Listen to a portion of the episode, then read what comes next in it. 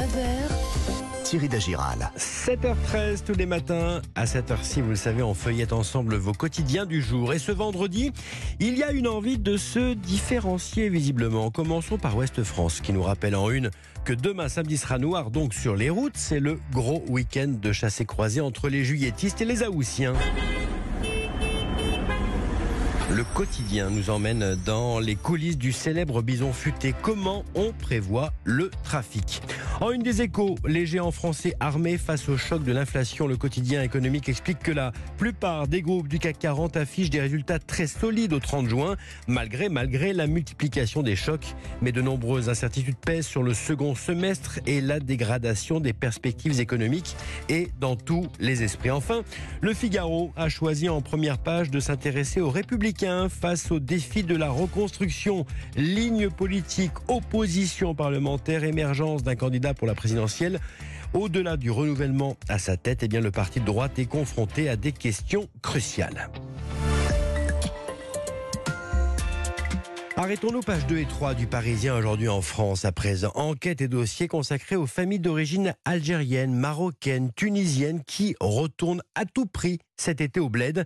Et cela après plus de deux ans d'une coupure presque totale en raison de l'épidémie de Covid.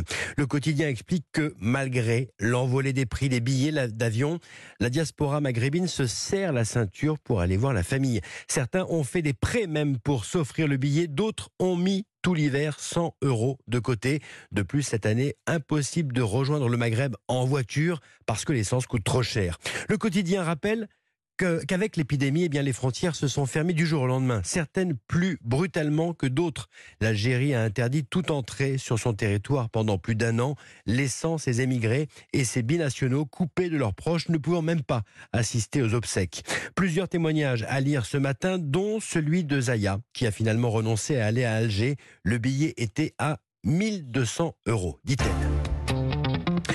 Terminons avec le dossier de libération ce matin. J'attends pas que ça tombe du ciel. Si t'es pas numéroté, ça banane. T'es la banane du ciel. Alors lui, c'est Booba, rappeur, 45 ans, également lanceur d'alerte. Pourvoyeuse de petites et grandes escroqueries sur le web, plusieurs stars des réseaux sociaux sont prises à partie par Booba.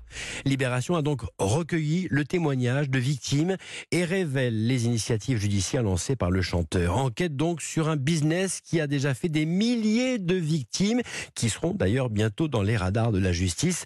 Dans ce dossier, à lire également l'interview de Booba lui-même. Il s'explique sur ces attaques parfois violentes. Je ne connais pas ces gens, ils ne m'intéressent pas, mais c'est la découverte de leurs arnaques massives qui m'a révolté, explique-t-il. Booba versus les influenceurs arnaques, frime et putaclic, c'est le dossier très fouillé ce matin de Libération.